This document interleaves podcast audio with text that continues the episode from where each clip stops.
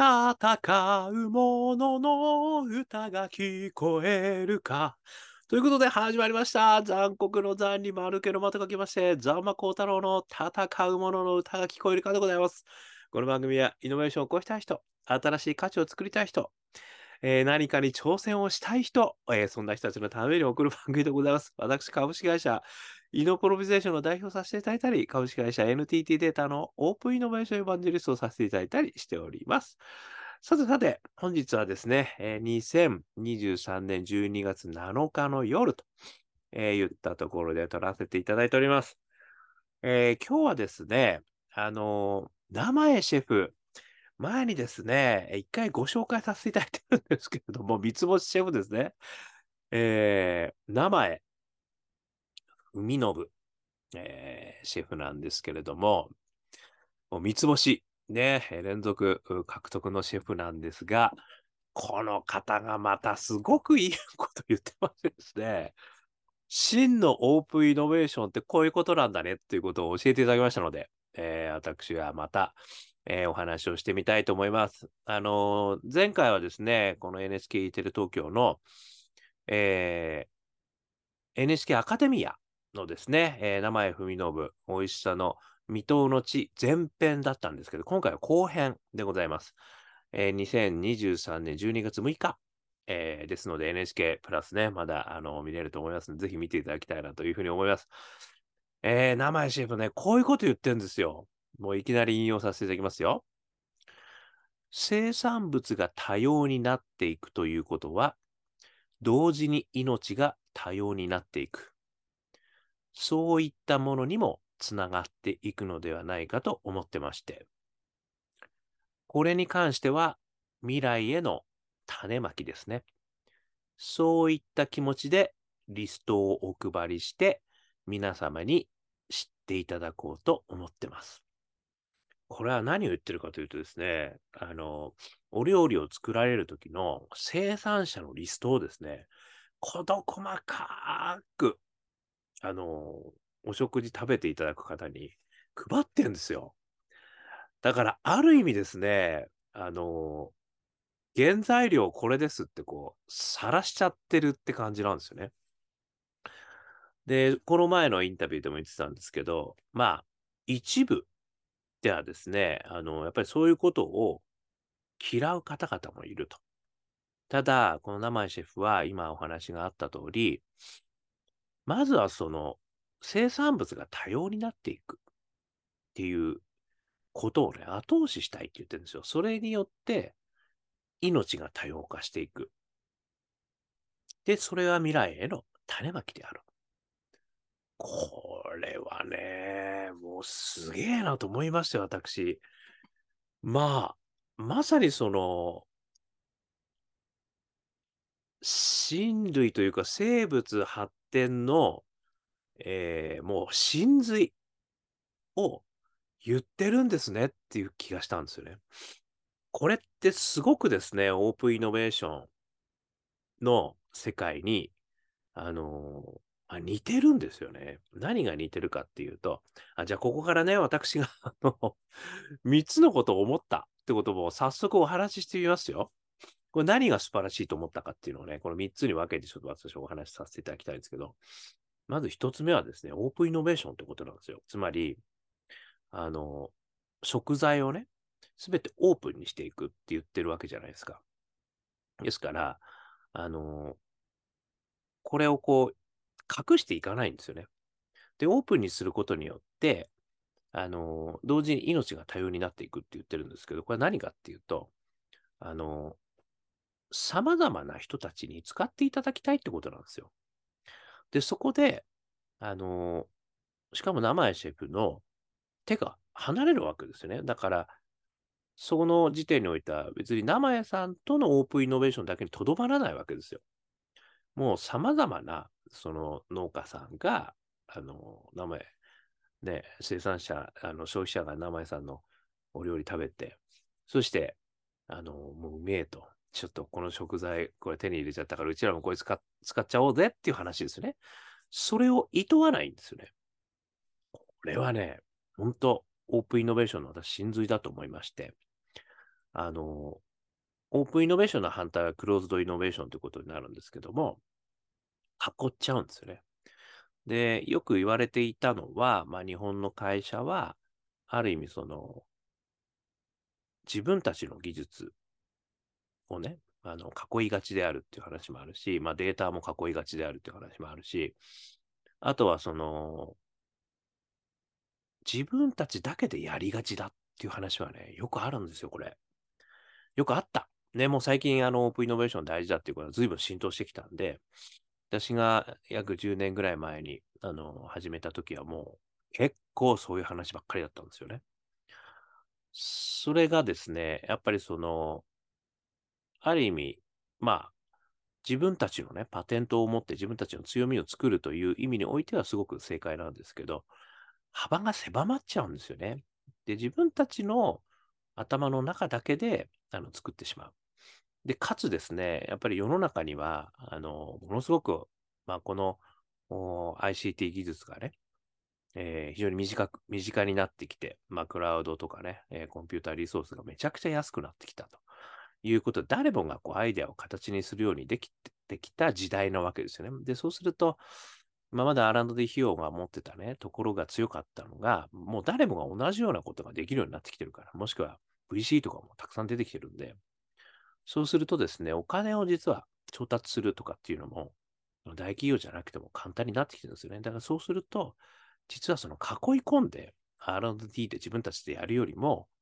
他に得意なやつがいたいたら、そいつらと組んでやった方が、もうめちゃくちゃ早いわけですよ、ビジネス展開としては。そしてこうスピードをね、獲得できると。そして新しいノウハウも獲得できると。こっちの方が自分たちだけでやるより、あの、早いんですよね。早いし柔軟なんですよね。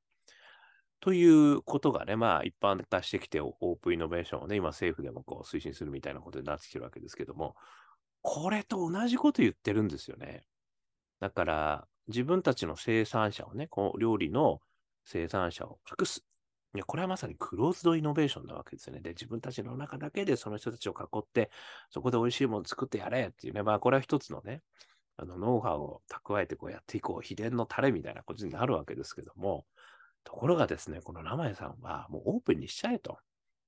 で、そうすることによって、やっぱり生産者も、あの、ある意味その、いろんな人たちが、いろんな人たちにこう、知れ渡った方が、本当に一生懸命ね、あの、作ってる人たちが、あの、苦労しないわけですよね。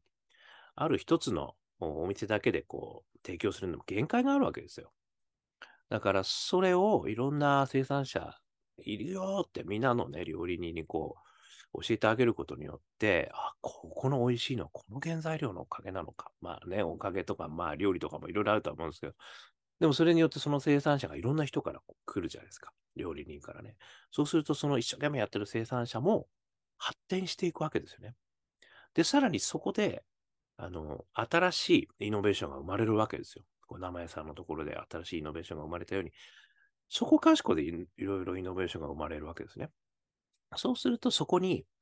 めちゃくちゃ多様性が生まれるわけですよね。だからその多様性が生まれる。で、それが未来への種まきである。これはね、もう私オープンイノベーションの真髄だなと思いました。で、これがね、ある意味、その、一企業におけるオープンイノベーションっていうのが今はね、割と、まあ、やってるっちゃやってるんですよね。要は、ある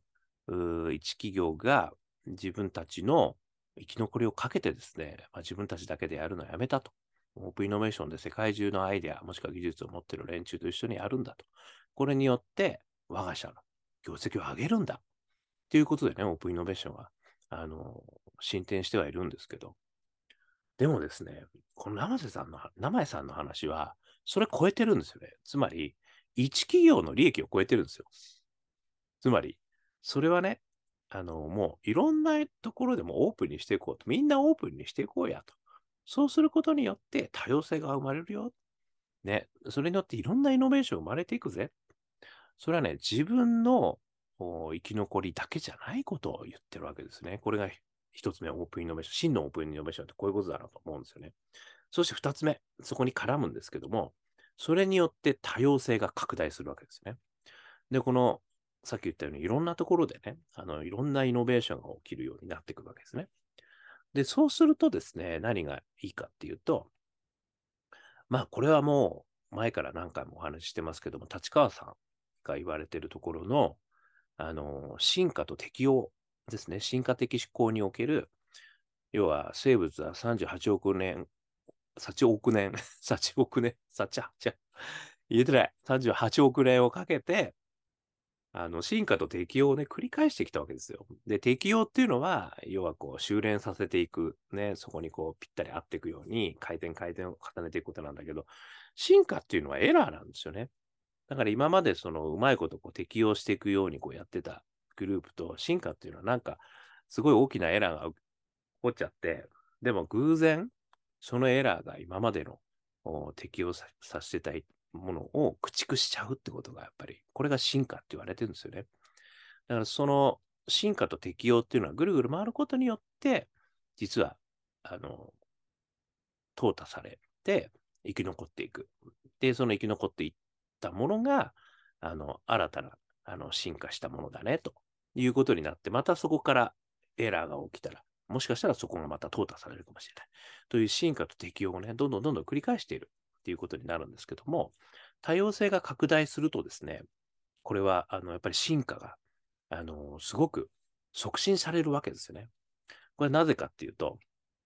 あの、これはシンペーターさんが言われているね、既存のアイデアは既存のアイデアとの掛け合わせである、なんですよね。だから多様なものがあればあるほどその組み合わせの数が増えるわけですよね。で、その組み合わせの数が増えれば増えるほどエラーが起きるわけですよ。そしてそれが新しい動きとなって適応していくから、どんどんどんどんその、まあ、生物自体が、その、まあ、強い方向、新しい方向に、あの、全体として進化していくと。で、それが強さになっていくっていうことなんですよね。だからこれがまあ未来への種まきという意味で強い、まあ、種をまいていくってことにね、つながるよねっていう話だと思うんですよ。だからその、生、生屋さんがね、生屋さんのお店だけではなく、料理会。ね。それがもうものすごいこ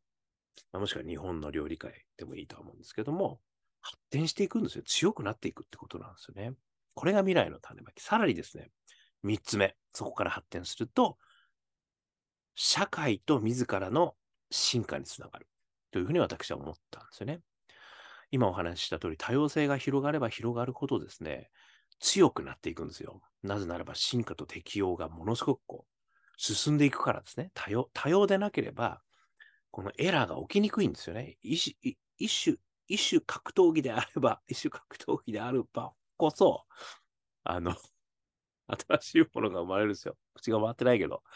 アントリューリキとね、あの、クバゴリシとウィリーが、ね、戦った。あれにまた新しいね、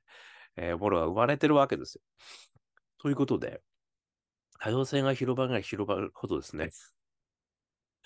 社会、社会全体が強くなっていく。そして進化していく。まあ、その社会と言ってるのが、まあ、例えば日本の料理界かもしれませんね。ただ、あの、これもね、料理、料理に限らなくなってくるわけですよね。なぜならば、この、やっぱり生井シェフは前編、前編の時の私お話した通り、美味しさノベーションって言ったんですけど、美味しいということは、あの、世界の対立をね、こう、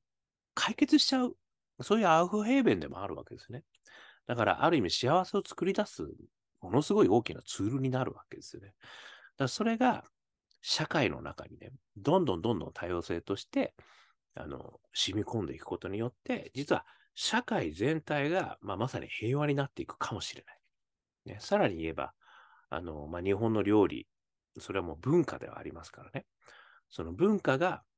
世界各地でこう広がっていくことに、えー、それぞれがなっていくかもしれない。そしてその文化と文化のいろんなイノベーションも起きるかもしれない。それが美味しさという、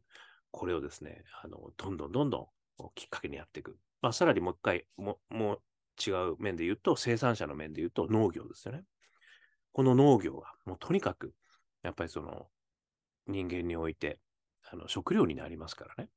そういう意味では、まあ、CO2 をね、あの、排出を抑える。まあ、これもね、いろいろ議論はあるんですけど、まあ、農業やっていく上で実はすごく CO2 排出してるって話もあるんで、一概には言えないんですけど、でもやっぱりそういうことを増やしていくってことは、もう環境にも、ある意味その食ですよね。こういったことにも、実は社会課題解決にもつながっちゃうっていうことで、ものすごい広がりがあるんですよ。だからそういう、まさにその社会を良くするための種まきになるということまで見据えてるっていうことだとするとですね、このオープンイノベーションの威力すごいよと。まあ、それに伴ってね、さらに言うならば、その名前シェフのお店も発展するわけですよ。で、これは、あの、自分たちが発展しようということだけを考えていてはこういうふうにならないですよね。で、これはね、あの、まさにイノベーター3つのフレームに乗っかってると私は思っていて、名前シェフが、あの、以前ね、ジャーナリストを目指すというところから、実はこの美味しさということが幸せ、人を幸せにするんじゃないことに気づき、こっちの道に進んだわけですね。これはもうパッションがそこに向いたわけですね。そして、生産者、もしくは一緒の作る仲間、こういう人たちと、新たなね、あの地平にこう乗り出してるわけですね。美味しさの地平。で、さらにそこから、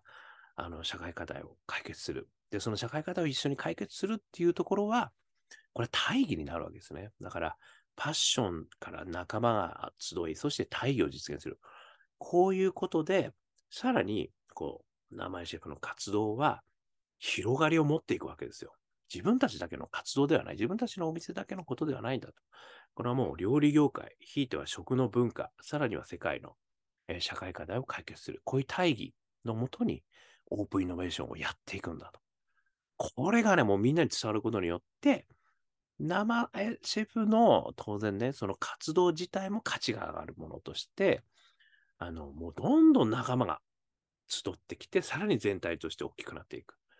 それが、ある意味全体としてのね、幸せを作っていくっていうね、これがね、多分オープンイノベーションの私、真髄なんだろうなと思いました。一企業が生き残るためにオープンイノベーションをやりましょうじゃないんですよ。社会全体が多様性を持って強くなる。そして、強靭だね。この、まあ、ある意味こう生、生物全体の良いスパイラルをね、生むために、もう、一企業とかね、一個人とか、そういう人の利益を超えてオープンにやっていくっていうことは、全体として強くなっていく。そしてそれは自分も育ててくれる。こういうね、オープンイノベーションっていうのは実は、あの、一企業の話じゃないよと。実は、それはもう世界を幸せに導くための大きな、実は活動なのであると。いうことをね、教えていただいた。というふうに、私は覚えました。ということで、伝わってるかな、これ。で、私だけが興奮してるよりも思いますけども、ちょっとね、今回またこの、もうすごい。いや、名前シェフってだから、まあ哲学者ですよね。行動する哲学者が起業家だという話ね、前もしましたけど、まさにそのものだなと。そしてオープンイノベーション自体 もう理解してんですよね。ということで、ちょっと驚いてしまいましたというお話でございましたね。皆さん、イノベーション活動に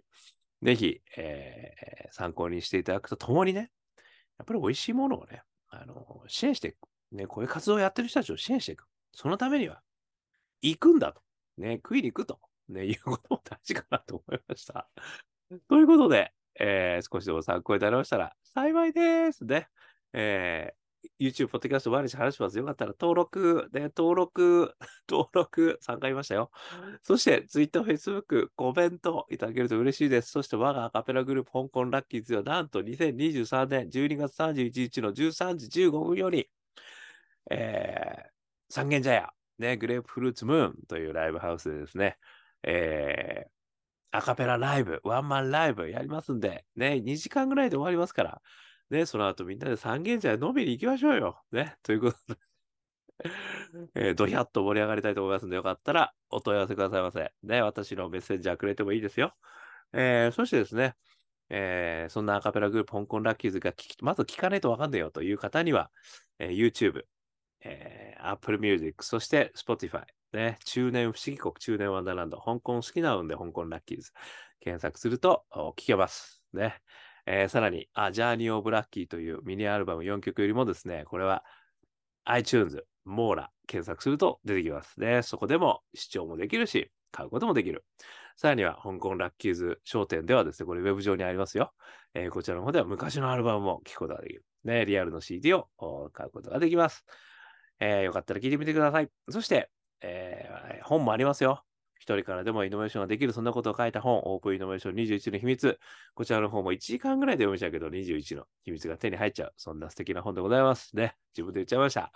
えー、こんなことを話してる私ですけれども、普段はですね、イノベーションのコンサルやってますので、イノベーションのお困りごとがありましたら、大企業の皆様、個人の皆様ね、お気軽にご連絡くださいませ。さらにですね、何度でも挑戦できる世界を、ね、企業家の皆様、応援しております。で、企業家の皆様を募集しております。えー、そして、それらを支えてくれる大企業の皆さんも募集してますんで、よかったらお問い合わせくださいませ。ということで、今日も聞いていただきましてどうもありがとうございました。それでは皆様頑張りましょう。また明日